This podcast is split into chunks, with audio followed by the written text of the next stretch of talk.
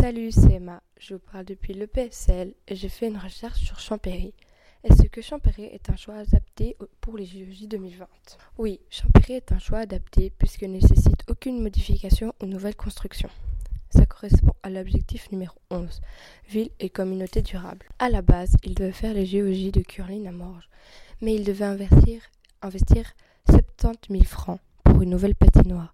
Donc, ils ont décidé de faire à Champéry à la glace du Palladium, qui a notamment accueilli les championnats d'Europe 2020 et 2014, puis les championnats au monde mixtes en 2017. Plus de 1800 athlètes, dont 96 sont attendus à Champéry, 48 femmes et 48 hommes, de 15 à 18 ans, provenant de plus de 70 pays.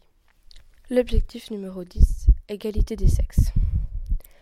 Les athlètes partent du Vortex en TL, puis prennent le train jusqu'à Champéry. C'est gratuit pour eux. À nouveau, l'objectif numéro 11, développement durable, ville et infrastructure est atteint.